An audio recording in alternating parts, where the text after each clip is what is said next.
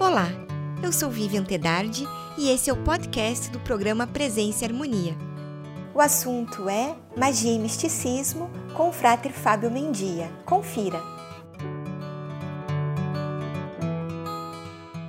Frater Fábio Mendia, que bom conversar com o senhor mais uma vez aqui no programa Presença e Harmonia. Obrigada por aceitar o nosso convite. Mas é um grande prazer estar de volta e revê-los. Muito obrigada. Né? Ah, tenho certeza. Frater, então vamos começar conversando diretamente ao tema da nossa conversa de hoje, né? O que são, afinal, o esoterismo, o misticismo e a magia? Bem, é, para a gente entender esses termos, é conveniente voltar um pouco na história e ver qual é a origem dessas palavras, porque a origem dessas palavras contém muito do seu significado e nos ajuda a entender o que realmente elas estão se eh, designando. Muito antes de aparecer o substantivo esoterismo, o que só ocorreu no século XIX, existia desde o tempo dos gregos antigos o adjetivo esotérico. Portanto, é a partir desse adjetivo que temos que entender o esoterismo. Hoje em dia, ele tem diferentes significados mas que apontam para um mesmo sentido. Esotérico qualifica um conhecimento transmitido nas antigas escolas gregas exclusivamente para aqueles que eram iniciados nos chamados mistérios, em contraste ao conhecimento exotérico, que era destinado aos não iniciados. Por extensão, por extensão então, esotérico é utilizado para qualificar todo conhecimento, elemento ou prática exclusiva que é reservada a um círculo restrito de pessoas com interesses específicos. Geralmente, esotérico caracteriza conhecimentos, elementos e práticas específicas daqueles que formam o chamado círculo interno de uma organização, ou de um grupo, ou de uma comunidade. Em contraposição, exotérico é associado ao conhecimento, elementos e práticas dos demais que formam o chamado círculo externo daquele mesmo grupo. Esotérico descreve também um conhecimento associado aos mistérios e a disciplinas arcanas, a uma ciência, doutrina ou prática fundamentada em conhecimento de ordem sobrenatural e que é conhecida justamente por um pequeno grupo de iniciados. Em termos mais gerais, esotérico caracteriza um tipo de conhecimento interior, secreto, vivencial, essencialmente intuitivo, que é também chamado de gnose, muitas vezes associado a práticas e técnicas de tradições e sistemas religiosos, iniciáticos ou teúrgicos. Espero que está, estou sendo claro nessa exposição. Não estou... Está sim. Tem alguma pergunta? quanto a isso, né? Não, tranquilo. Tranquilo? Então vamos isso. lá. Em 1828, surgiu pela primeira vez o uso do substantivo esoterismo, que foi usado por um tal de Jacques Mater, descrevendo o sincretismo existente no século II entre o pensamento cristão, judeu, grego e o uso dos cristãos gnósticos de sistemas pitagóricos de iniciação progressiva aos mistérios, ou seja, todos os processos esotéricos. Ele observa que esses métodos e esse esoterismo existiram na antiguidade desde a Gália até a China. Outros autores passaram desde então a usar esse termo, que acabou sendo oficializado com sua inclusão no Dictionnaire Universel de Maurício Le Chatre em 1852. Então, ele passou a fazer parte da linguagem corrente, onde ele foi definido como assim: esoterismo, do grego eisoteos, a totalidade dos princípios de uma doutrina secreta comunicada apenas a seus membros afiliados. O termo, com esse sentido, acabou se popularizando e universalizando com seu uso pelo famoso escritor ocultista que todos nós conhecemos, Eliphas Levi, cujas obras foram traduzidas em diversos idiomas e continuam sendo editadas até os dias de hoje. Então, essa interpretação de esoterismo ainda está no ar. No entanto, com o tempo, a palavra esoterismo começou a ser reinterpretada, ampliando a gama de sentidos que o termo esotérico, que lhe deu origem, passou a adquirir. Hoje em dia, com a mescla do mescla do sincretismo existente entre as diferentes culturas e a popularização do conhecimento tradicional, o significado do termo voltou a ficar em discussão. Não há um, um consenso que todos eh, lhe dão o mesmo, o mesmo entendimento. Mas a tendência, principalmente na academia, é de se usar esse termo somente em relação ao chamado esoterismo ocidental, ou seja, aquele esoterismo cuja origem está no hermetismo alexandrino, no cristianismo primitivo, na cabala, no neoplatonismo grego, na mística árabe. E alguns incluem também nesse, nessas origens as tradições célticas e as tradições nórdicas da, da Europa do Norte. A conceituação mais usada hoje é aquela proposta por Antoine Fèvre da Sorbonne, na década de 90, que propõe que, em vez de um gênero específico, esoterismo seja visto como uma maneira de pensar, cuja natureza deve ser captada a partir das correntes de pensamentos que o exemplificam, por exemplo, o rosacrucianismo, a maçonaria, a teosofia, o templarismo e etc. Analisando as características comuns dessas correntes esotéricas, Antoine Fèvre definiu o esoterismo ocidental como sendo um modo de pensar que reúne seis características que são muito presentes na magia, na alquimia, na astrologia, no gnosticismo, na cura psíquica e nas diferentes experiências psíquicas e espirituais. Essas características são as correspondências universais, o uso da imaginação, de mediadores eh, entre diversos planos. Ele fala também muito na ideia da transformação, na ideia da iniciação, enfim, ele cita vários elementos que são comuns a todas essas correntes esotéricas, através do qual a gente define que algo que tenha todas essas características é parte do esoterismo. Né? Então, essa forma, como ele colocou, é, ajudou muito o mundo acadêmico a definir melhor o seu objeto de estudo. E a partir daí surgiram, então, um monte de estudos sobre o esoterismo ocidental.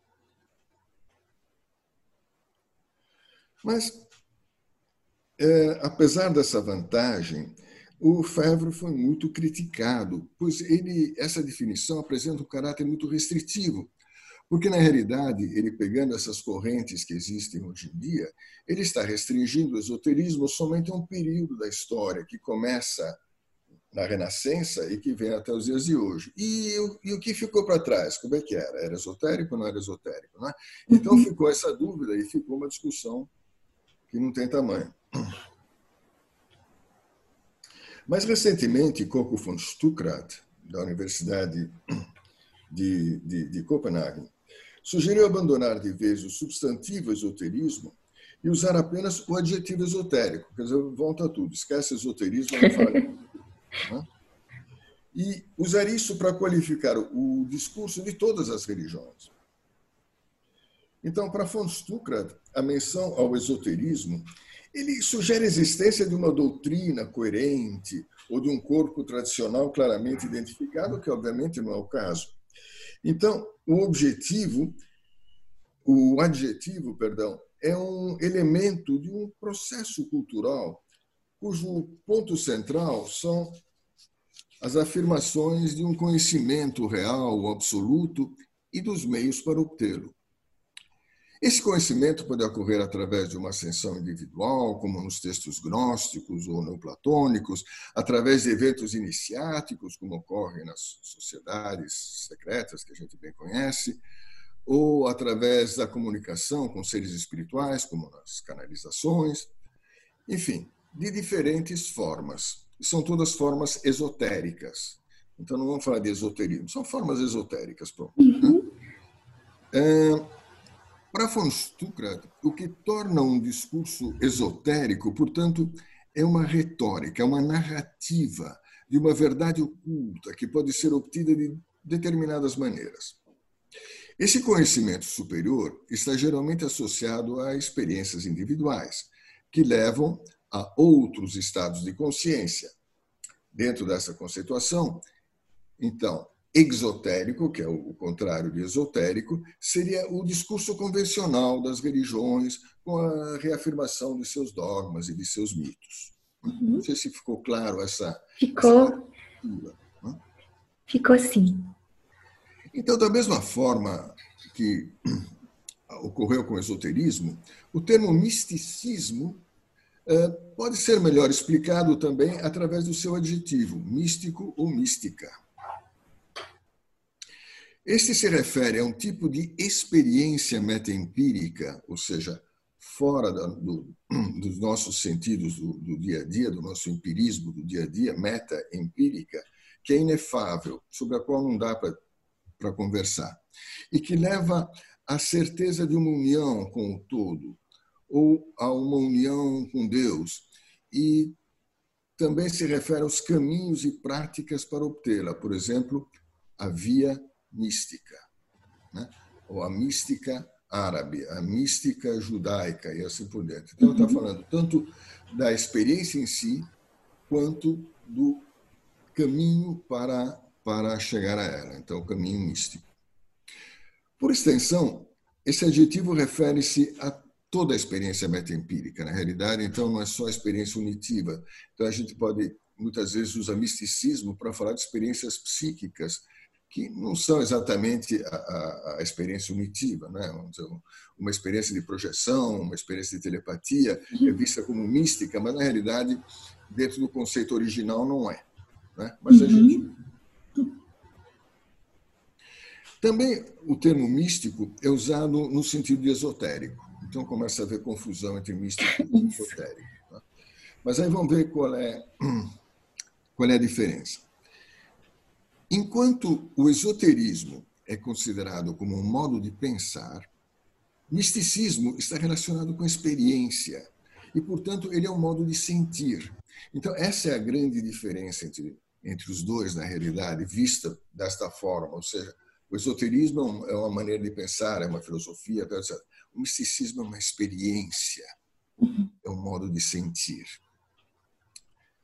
No entanto, popularmente, o termo místico, misticismo são ambíguos e muitas vezes são confundidos com esotérico e esoterismo. Né? Popularmente isso acontece. Mas a ideia básica é essa: o misticismo é muito mais vivencial. Uhum. Etimologicamente, assim como o termo esoterismo, o termo místico ou misticismo se relaciona às escolas de mistério gregas. Muio se refere a fechado, especialmente fechado uh, a boca e os olhos. Assim, os mystes ou mistes se referem ao iniciado, aquele que não abre a boca e que guarda o segredo.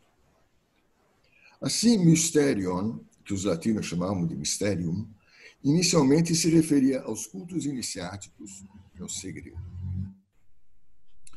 No cristianismo, o adjetivo mystikos que se relacionava inicialmente ao iniciado e ao segredo, ao mistério, passou a se referir à comunhão dos fiéis em Cristo e ao inefável. Durante a Idade Média, ocorreu um processo pelo qual o termo místico passou a ser associado à experiência religiosa e à teologia baseada nessa experiência. Então, aqui, misticismo passou a ter uma função também de pensamento. Né? Então, ele se referia a um tipo de teologia, que era a teologia mística, para diferenciá-la do discurso da teologia escolástica, que era mais apoiada na razão. Então, uhum. você tem, na Idade Média, esses dois tipos de teologia, a teologia mística e a teologia uh, escolástica. A partir da Renascença, a palavra mística passou a ser usada para designar a chamada experiência unitiva da presença íntima de Deus no homem, ou, em termos neoplatônicos, da reintegração da alma no uno, como a gente conhece do martinismo. Isso. Surgiram assim os substantivos misticismo para designar esse tipo de experiência e as práticas para obtê-las, e o termo místico para designar aquele que o buscava. Então, a partir de então, místico passou a ser também a pessoa. O místico passou a ser um substantivo. Como o buscador. Exatamente. É, né? Como nós utilizamos. E, Frater, qual que é a diferença entre magia e misticismo? Então, em termos mais recentes, Evelyn Underhill, que é uma escritora católica, que fez uma extensa pesquisa sobre misticismo, define o objetivo do místico como sendo a experiência última da união com o absoluto, aquilo que nós vemos agora. Uhum. O místico, para ela, é a pessoa que atinge essa união e não a que fala a respeito dela.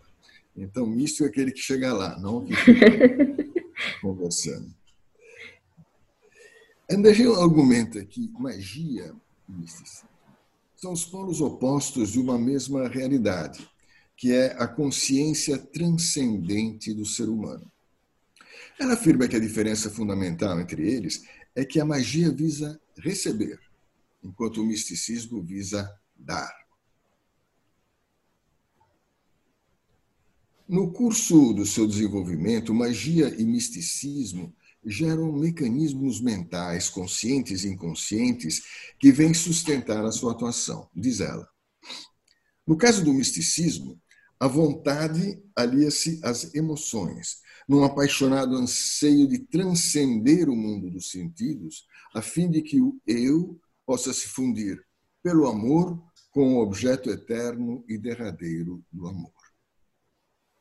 Na magia, a vontade alia-se ao intelecto, num apaixonado anseio pelo conhecimento suprassensível. Então, veja, a magia é, é parte do esoterismo. Não é? Tanto que a, a, a, magia, a astrologia, a alquimia eram consideradas as ciências esotéricas, as ciências herméticas. Né? Então, quando ela fala magia, ela está falando uma parte do esoterismo que é justamente essa parte mais intelectual. Assim, a magia quer conhecer, o misticismo quer amar.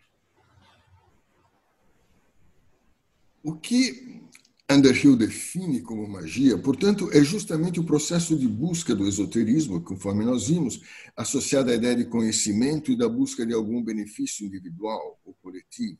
Então, busca receber. Né? Mas a autora reconhece que, na prática, a magia deve ter um sentimento por trás que estimula o interesse para o seu objeto. Né? Então, você não pode fazer a, a, magia somente intelectualmente. Você tem que ter uma vontade, você tem que ter um desejo, você tem que ter um sentimento por trás e te impulsiona, como em qualquer coisa da vida. Não?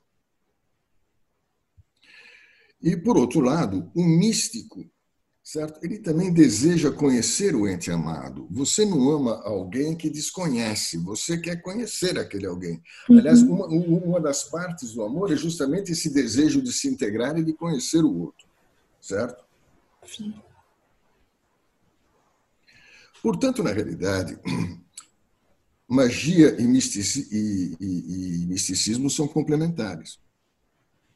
Antoine Febre, mais recentemente, ele descreve a diferença entre a atitude do esoterista e do místico, afirmando que, diante da bíblica escada de Jó, você lembra da escada de Jó? Na escada, a, desculpa, a escada de Jacó.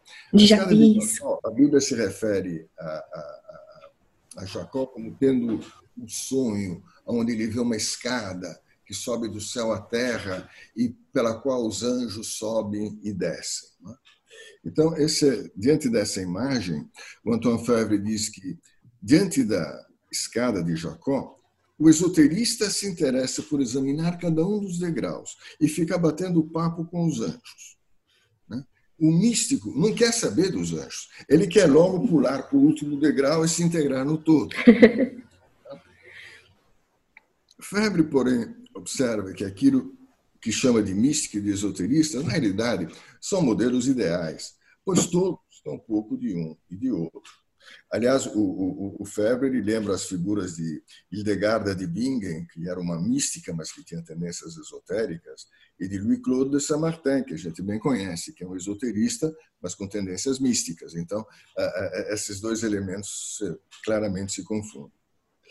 Assim, podemos afirmar que magia e misticismo são os polos extremos do esoterismo, que na realidade é uma mescla de ambos. Uhum. E, Fábio, é correto a gente falar em misticismo oriental? Pois é, essa é uma briga que.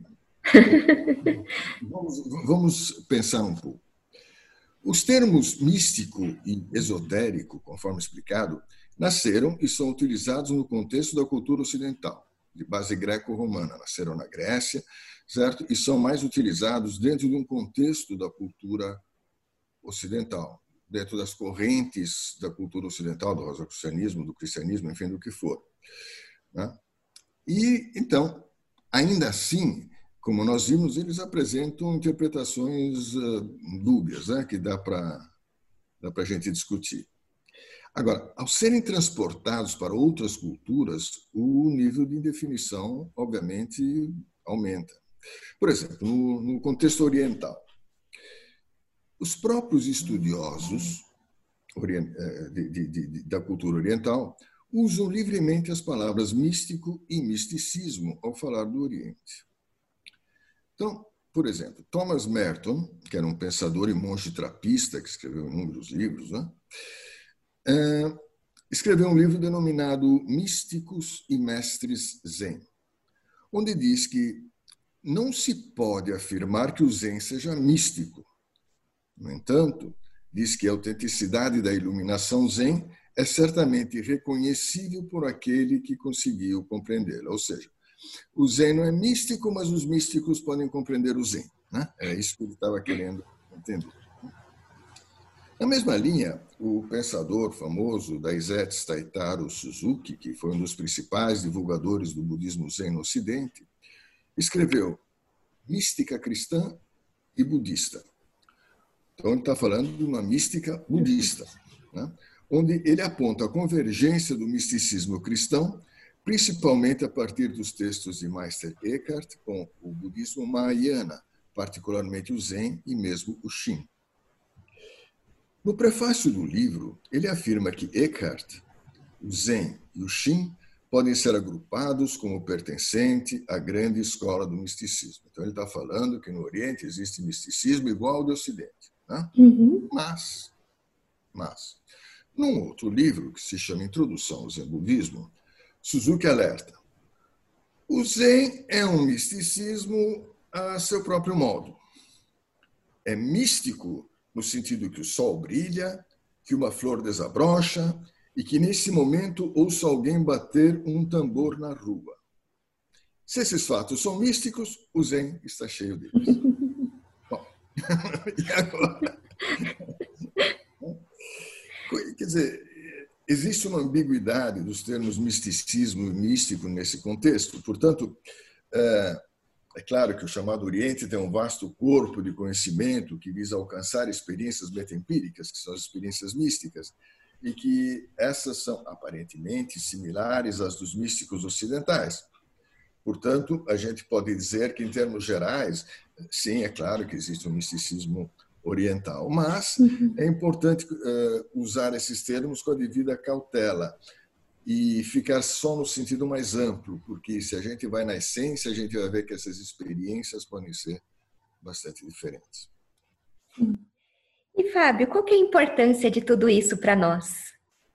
Bom, é, em primeiro lugar, é Acho que isso é importante para que a gente possa entender o nosso trabalho de busca, que é justamente essa mescla de experiência e pensamento, sem tentar dar mais ênfase a um ou a outro. Né? Nós sabemos muito bem que tem muita gente que fica só no estudo, só no racional e acha que está evoluindo. Não está. Uhum. Se ele não tem a, a, a experiência para complementar e para compreender o estudo, né, ele não vai evoluir da forma que ele está pensando. Uh, É claro que esse equilíbrio depende muito das tendências inatas de cada um, porque alguns são mais levados a, um, a um, uma visão mais vivencial do mundo e outro a uma, uma, uma visão mais mental do mundo. Né?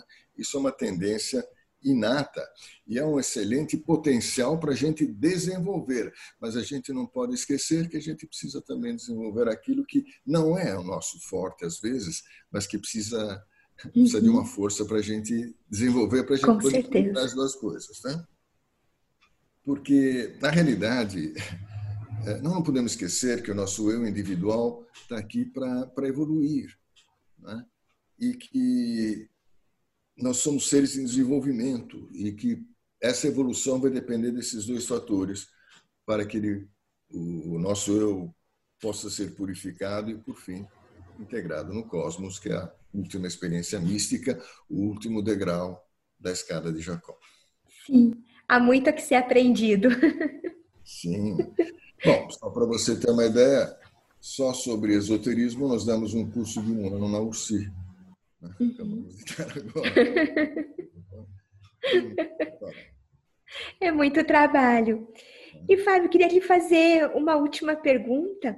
É, né, a gente está quase fechando ali no nosso tempo, mas se seria possível explicar para a gente quais são os extremos de uma corrente esotérica composta por práticas que mesclam de diferentes formas esses dois polos, magia e misticismo? Bom, é, é a prática, né? Uhum. A meu ver, nós temos que trabalhar nos dois campos. Nós fazemos magia. Os nossos rituais são mágicos. Quando nós fazemos um experimento para obter algo, nem que seja a paz no mundo, ou seja, nós estamos fazendo um trabalho mágico.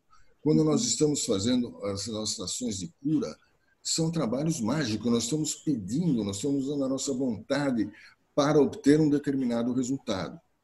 É baseado no amor? Sim, como, como nós dissemos, a magia é sempre baseada em cima de um sentimento, mas ele não deixa de ser mágico. Por outro lado, nós temos também, e nós sabemos nos nossos, ah, nas nossas atividades, nós temos que ter momentos de integração no todo, sem pedir nada, simplesmente amar é? E nós temos que aprender, então, a usar esses, esses dois elementos, porque os dois são importantes e fazem parte do nosso estudo e da nossa busca. Isso, perfeito, Fábio. Eu agradeço muito a sua contribuição conosco hoje, mesmo distantes, né? Querendo ou não, foi possível que a gente tivesse essa conversa. Agradeço muito. Eu que agradeço a oportunidade e fico à disposição para novas conversas quando vocês acharem conveniente. Com certeza, muito obrigada. Concluímos assim mais uma edição do programa Presença e Harmonia. Para acompanhar os nossos programas em vídeo e áudio, visite o portal da Mork no endereço www.amorque.org.br. Em nome da Mork GLP e de toda a nossa equipe de produção, queremos agradecer o prestígio de sua audiência. Paz profunda!